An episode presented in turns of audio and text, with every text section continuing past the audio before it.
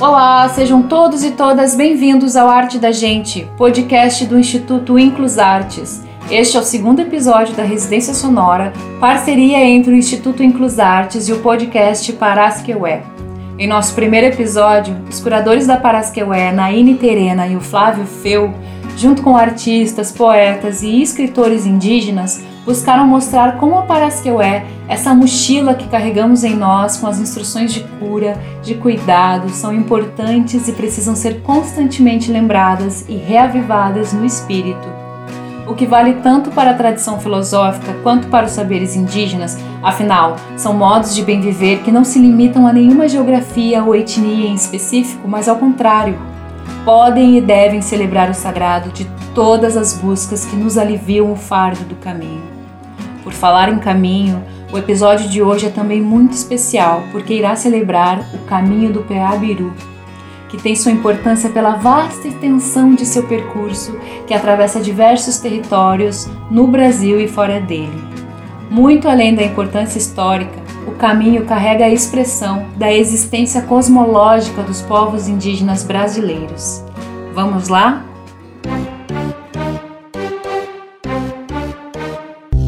Parasquiué, podcast para a vida.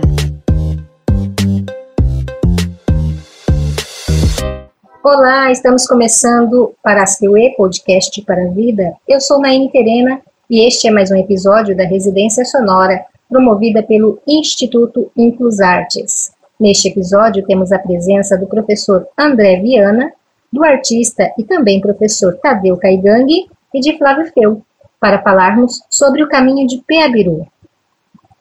Neste episódio, muito além de abordar este trajeto geográfico, que é o caminho de Peabiru e todo o seu contexto histórico oficial, tem também a intenção de tocar na questão da invisibilidade dos indígenas da região sul do Brasil e seus saberes. Tadeu Caigangue é professor no curso de Artes Visuais na Universidade Estadual de Maringá e membro do coletivo artístico Coquir. É isso mesmo, Tadeu. Seja bem-vindo. Legal, Nani. É, eu estou caminhando na, na pesquisa também, né? E eu observo bastante, né? Que na a falta da coautoria, né? Da participação do indígena, né? Como que foram outra, outras formas de violência, de negar, né?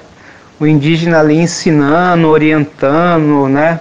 falando dos remédios, é, ensinando rotas, né? É, ensinando conhecimento, mostrando as tecnologias. E aí simplesmente, né, espanhóis e portugueses escreviam lá e colocavam o nome deles, né, como se fosse eles que tivessem descoberto tudo, né.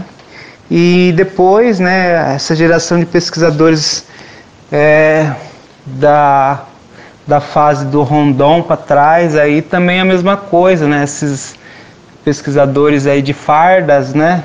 Que faziam a mesma coisa, né? Então agora está na hora da gente trazer os nomes desse passado, né? Quem são é, os nossos parentes aí que também, né? Aprenderam, né? Esses códigos, né? Que fizeram registros. Cadê esses registros, né? Desses indígenas aí? do passado. Por que, que eles esconderam tudo isso? Para você ter uma ideia, tem alguns museus, principalmente em Pitanga, é, os tombos lá, os documentos, não aparecem né, os nomes das pessoas que foram assassinadas, para você ter uma ideia. Né? Obrigada, Tadeu. E para continuar o nosso bate-papo, o Flávio tem também algumas contribuições. E, para começar, vai nos apresentar o professor André Viana. Oi, Naine. Oi, André. Oi também para o Tadeu. Então, é, antes da gente começar a conversa com o André, é, eu gostaria de falar rapidamente aqui sobre o currículo dele.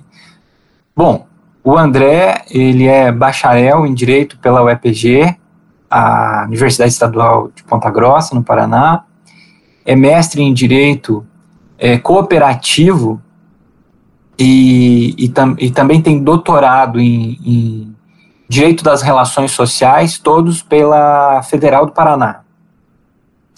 E ainda o André realizou um, um pós-doc, um estágio pós-doutoral é, no programa de pós-graduação em Direito Agrário da Universidade Federal de Goiás. Oi, André, boa tarde. Boa tarde, é uma satisfação enorme estar aqui, né, podendo dar uma contribuição é, e assim, aprender também muito, né, porque na verdade nesse percurso que a gente vê que a gente sempre mais aprende do que consegue, vamos dizer, é, é, contribuir ou ensinar. E esse é um assunto que me permeia, vamos dizer, a minha pesquisa, o meu interesse há mais de 20 anos, né, e, e até tive a oportunidade de buscar fazer simbolicamente o que seria um, um grande trajeto de, do caminho do Piabiru no, é, no Paraná. Oi, Tadeu, diz pra gente o que significa o caminho de Piabiru para você? Caminho, é, para mim, é reencontrar, né? É, eu fiz esse trecho ali de Mandaguari é, em 1998. É, eu saí a pé né, de Mandaguari até é, é, Matinhos né, no litoral. Né? Então desci a serra, fui contemplando ali né, o meu silêncio, os carros passando, enfim. É, encontrei andarilhos, né, na frente que causou medo, temor, né, por não saber quem é, né, e cada um com a sua história, né. Daí depois de, de conversar bastante, cada um trouxe a sua história, o que estava buscando, né. Então eu estava buscando paz, né, porque era um momento de, de da minha vida que eu precisava me encontrar, né, da família, esse sentimento de ser sempre um estrangeiro, né, no olhar do outro, né, de não ter esse lugar. E então eu desci a serra, né, andando. E, e chegando no litoral, na praia ali, me senti paz, né? Aí depois eu retornei. Então, caminho para mim é isso, é reencontrar consigo mesmo, né? Então, e da cultura caigangue é essa necessidade de estar em movimento, né? Essa mobilidade que é da do caigangue, né? Ele precisa estar em movimento.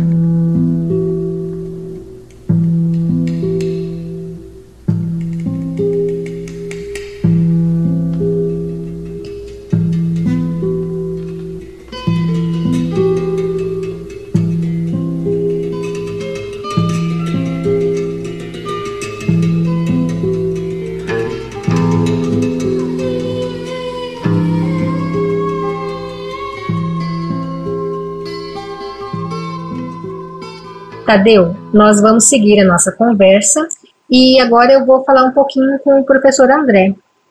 É, esse seu envolvimento com o caminho, você trilhou uma parte dele, é, o que te trouxe?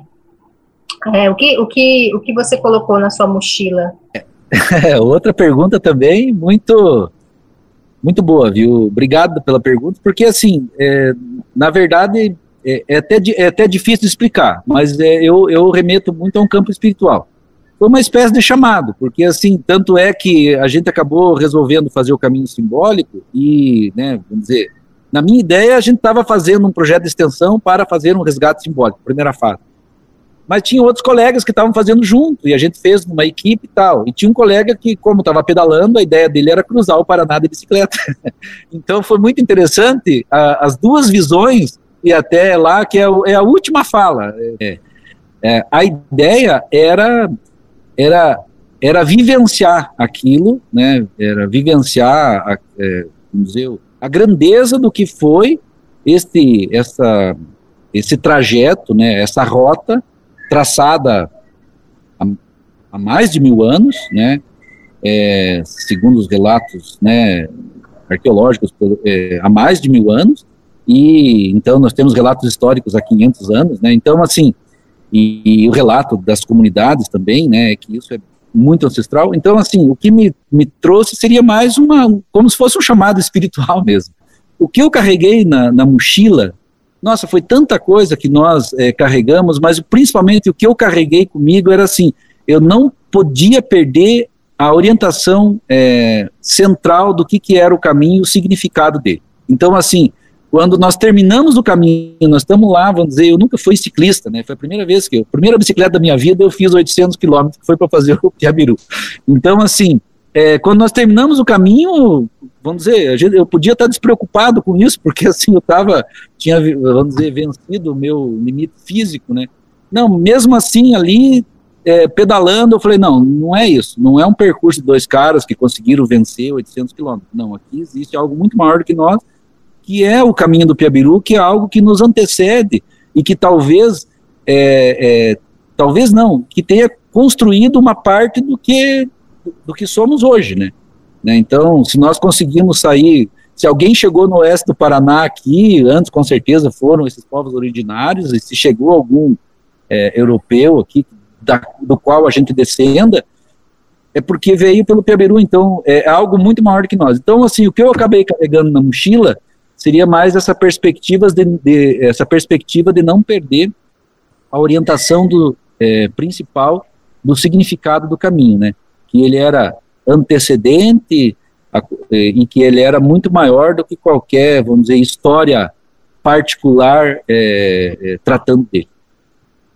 André, a gente sabe que você é, desenvolveu um projeto, né? Você até mencionou aí rapidamente, eu queria que você desse a, a, mais detalhes desse conjunto da obra. Quer dizer, você tem uma ligação é, é, acadêmica, é, mas você também tem uma ligação pessoal com o caminho do Piaberu.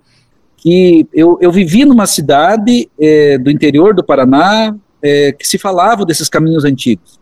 E só que se falava como um caminho dos jesuítas. Olha, por aqui passaram, aqui tem aqui os trajetos que os jesuítas fizeram. Isso sempre povoou, vamos dizer, o meu imaginário, e eu sempre queria saber algo mais. E aí, depois, assim, de muito tempo disso, já, é, depois já estava já lecionando e tal, um dia, numa conversa com amigos, eu falei sobre isso, e todo mundo se interessou, mas aonde que nós vamos encontrar?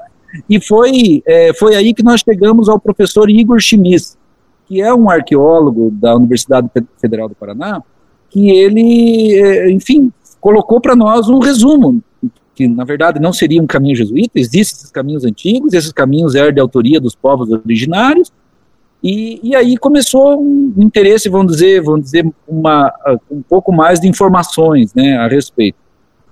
Por uma outra, vamos dizer, confluência de interesses e de momentos, né, é, pudemos é, é, fazer, é, elaborar um projeto de extensão que consistia, né, porque assim, nós não tínhamos perna para fazer uma pesquisa de resgate real, o material do caminho. Isso é arqueologia, é, vamos dizer, porque não existe o, o assim, é, uma parte assim que esteja aflorada do caminho, por alguns motivos que eu já vou relatar aqui para vocês. Mas aí, a ideia nossa era fazer então um resgate simbólico. E nada mais simbólico do que você buscar percorrer isso, o que seria, vamos dizer, o próximo da, né, do, do, do caminho pelo menos dos mapas é, trazidos daí pelos jesuítas, enfim, mas era um traçado que eles tinham feito em cima do que já existia aqui, e aí é, fizemos o caminho. Fizemos, é, a princípio era para fazer a pé, mas daí a gente viu que não tinha perna exatamente para tudo isso, eram 800 e poucos quilômetros, e aí nós resolvemos fazer de bicicleta. Então, assim, foi o caminho do Piabiru que nós fizemos? Não, foi um traçado simbólico é, do que seria o ramal principal do Piabiru é, no Paraná. E passando por algumas cidades que haviam talvez alguns testemunhos físicos do caminho, né? Inclusive aquela cidade por onde o professor Igor Chimis teria passado e feito pesquisa nos anos 70, e onde ele encontrou quase 30 quilômetros do caminho ainda intacto. Você veja, nos anos 70. Então, assim, ainda tinha uma parte do caminho intacto, porque, como é, essa a fronteira agrícola é, do Paraná nos anos 70 ainda estava ainda mais a, a, leste. Então, ainda no ponto que ele encontrou o caminho, ainda estavam abrindo a fronteira, fronteira agrícola. Então, tanto é que ele voltou anos depois lá e já tinham passado o arado em cima. Porque o caminho, né, pelo relato, ele não era um caminho pavimentado, ele era um caminho que ele acabou sendo, vamos dizer, encoberto. Encoberto, destruído, enfim, mas e onde, vamos dizer, tem, vamos dizer, lavouras, né, e talvez até algumas estradas é, com pavimentos é, atuais, né, encobrindo ele. Então foi isso, daí nós fizemos esse, esse caminho buscando também passar por aqueles locais que tinham alguns relatos, é, relatos, inclusive algumas pesquisas materiais feitas. Terminado o caminho, né, terminado esse, esse percurso simbólico, que ele começou em Guaíra e terminou em Paranaguá, né, então fazendo um traçado, vamos dizer, que seria próximo daquilo que é um, um mapa trazido pelo Reinhard Mack, um geógrafo paranaense, através de pesquisas feitas, feitas em cima de mapas dos jesuítas.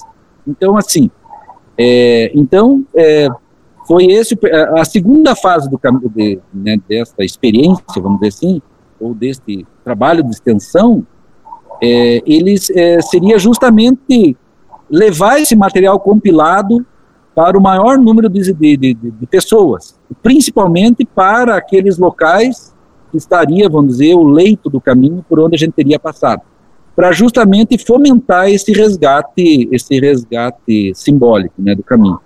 Mas, é, então foi esta, esta minha experiência pessoal.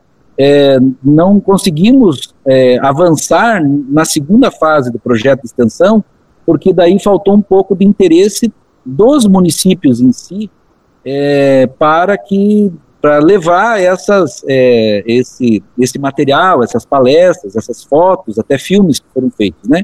Filmagens que foram feitas.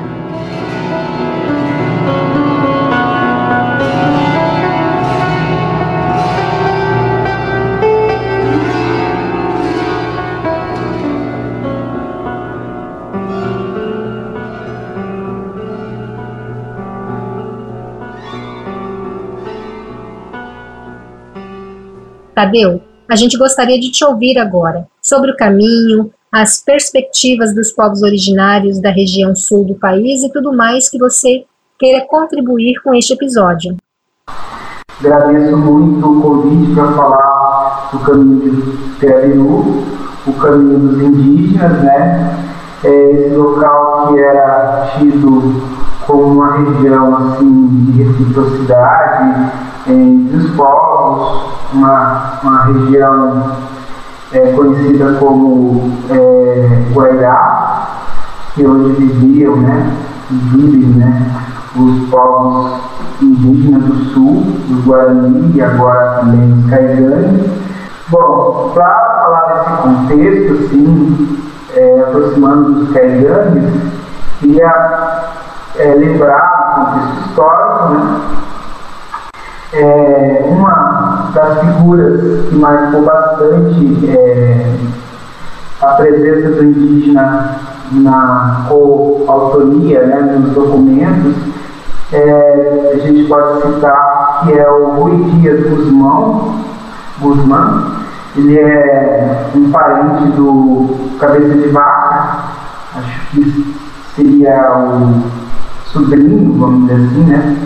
É, ele é, então, o casamento entre o espanhol e uma indígena, e, e ele passa a se interessar, então, né, pela, pela expedição né, do, é, que ele vai registrar ali, que ele vai pesquisar, que é a a pesquisa sobre o Aloysio Garcia, em 1541, e depois o próprio Cabeça de Vaca. Né? Bom, é, o Cabeça de Vaca ele transitou bastante nessa região aqui, né, do extremo Santa Catarina, Paraná, né, ali é, no litoral, para Foz, né, é, conhecida em cidade real, né, no Paraguai. Então, é, esse local fica bastante conhecido pelo cabeça de vaca. E o Aleixo Garcia, ele também faz essa travessia, né, conhece aqui essa região, entre, morando ali com os indígenas bastante tempo, até que ele começa a conhecer essa região. É, essas trilhas né, que os indígenas utilizavam, né, muitas delas né, ligavam a várias localizações, assim, que era o local de manejo, onde ia buscar as plantas, as matérias-primas que eles precisavam, né? E o, caminho de Caviru ficou muito conhecido porque era uma rota que onde fazia as trocas, né? As trocas é, da, das produções que os grupos étnicos tinham e eles trocavam entre si. Seria uma forma é, espontânea né? e dessa reciprocidade. Né? E aí o que é curioso disso tudo que eu queria trazer para a gente conversar é que nos documentos é, não aparece coautoria, né? Enfim, o que deixa evidenciado, né? Que essa terra era marcada pela presença indígena são as plantas, porque os indígenas andavam sempre com um borná, né, uma bolsa um, com fibras, né, um trançado, né, e ele carregava sementes. E ao longo do caminho, né, ele ia espalhando um pouco dessas sementes e essa, essa região era marcada por essas plantas, né? plantas que era encontrada apenas nesses locais. E isso que vai evidenciar é, esse caminho. Né? E para falar agora um pouquinho sobre o coletivo Coquir, né? O coletivo Coquir, ele é um trabalho que começou em 2016, né? Mas a gente tem atuado com a questão indígena aqui em Maringá, né, pela Associação Indigenista SIND, desde 2000. Então a gente tem esse contato né, com os parentes, com os indígenas das terras indígenas próximas aqui de Maringá. E a que está mais próxima da gente aqui está a 180 quilômetros, né? inclusive ela entra nesse, nessa área, né? É, também conhecida próximo ali das rotas do caminho de Piabiru, que é a região do Ivaí, né? do rio Ivaí. Enfim, é, a gente tem feito esse trabalho né, do coletivo Coqui, que é justamente trazer esse protagonismo né, indígena dos, da coautoria né, do, do, do, artista enquanto indígena, né, enquanto é, sujeito histórico, enfim, a gente tenta buscar né, estabelecer essas relações. Né. Então, é, eu e Sheila, né, minha companheira, a gente faz esse trabalho coletivo e o último trabalho recente, né, é a presença do indígena em Maringá, que vai ser o aniversário da cidade, né, agora, né, que fala do pioneiro, mas a gente vai trazer uma questão assim bastante é, forte, né? Quem de fato é o pioneiro, né? Porque o indígena já estava aqui, né? Essa região aqui é uma região de passagem, né? É uma região de, de, de circulação. E o nome Maringá, ele tem a proximidade, né? Com até a palavra Tupi-Guarani, né? Na sua toponímia, que é peneira, né, que significa maringua, né, e ela tem essa sonora, sonoridade, né, que aproxima de Maringá, que eles trazem um outro contexto, né, de uma música, de uma região do Nordeste, enfim.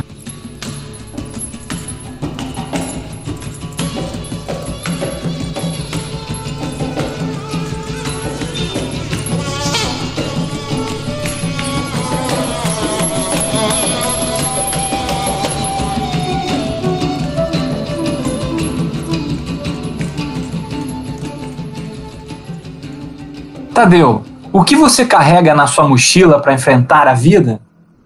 A minha armadura é a identidade, né? Depois que eu me firmei como Kaigang, né? Isso me trouxe mais segurança, né? De saber de fato, né? Quem eu sou, né? Porque é, minha infância toda, né? Foi assim, sem saber, né? A, aos 30 anos eu fui fazer essa descoberta, descobrir que eu sou descendente indígena, enfim. E a minha mãe, a partir de 60 anos, de tanta minha insistência, falar para ela, mãe, nós somos indígenas, nosso povo é o caigangue. E falando com meu avô, e o meu avô também, que foi militar, né? Em período até da ditadura militar. É, hoje ele é aposentado, já está com 88 anos é, em muitas conversas ele admite, né, que ele negou por muito tempo da, da vida dele é, a identidade indígena por causa de ter medo, né, porque ele usava farda na época, né. Então ele não assumia a ideia, mas ele lembra do avô dele, né, do pai dele, que é lá da região da Lapa, uma cidade é, que era da região do conflito, até do contestado, e a família do meu é, bisavô morava na fazenda dos Bragas, né, que era o governador aqui do Paraná num período passado, o governador que ficou bastante popular, conhecido como Ney Braga. Então a minha família vem desse lugar, né? Que são os caigangues dispersos, né, que fugiram para não serem mortos, né, e se instalaram em, em próximo de algumas fazendas e que alguns fazendeiros, proprietários, né, é, não digo que acolheram com, com generosidade, mas deixaram se instalar ali, que foi o caso da minha família, né. E aí se tornaram cidadão é, urbanas, né? E esse rastro todo foi perdido. E agora eu fui buscar, né? E agora a gente tem cada vez mais é, a necessidade de apurar, limpar, né? Esse rastro, né? Essa picada para a gente ter uma trilha segura. A gente agradece muito. É, como eu disse na minha outra questão, eu acho que é, é, é, é um tema muito rico. Talvez a gente já possa se encaminhando para um fechamento dos trabalhos hoje.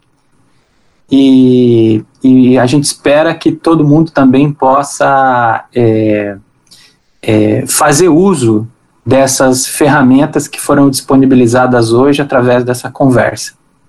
Então eu vou me despedir também, agradecer a presença de todos vocês, agradecer o Instituto Inclusartes que tem nos apoiado na construção desse rico acervo e que eu espero que a gente possa estender essa conversa até o próximo episódio e obrigada. Você acabou de ouvir o Arte da Gente, podcast do Instituto Inclusartes. Este podcast tem produção e coordenação de Tiago Matos, curadoria de Marcele Vargas, edição de som da Doravante Podcasts, identidade visual da Lívia Naylor e eu, Camila Zariti, na locução. O podcast vai ao ar quinzenalmente, sempre às segundas-feiras. Para não perder nenhum episódio, não esqueça de assinar o feed e seguir o podcast na sua plataforma de áudio favorita. O Inclusartes está conectado à arte, à educação e à cultura no Brasil e no mundo. Para saber mais, visite inclusartes.org ou acesse nosso perfil no Instagram. Nos vemos no próximo programa, combinado? Até lá! Tchau!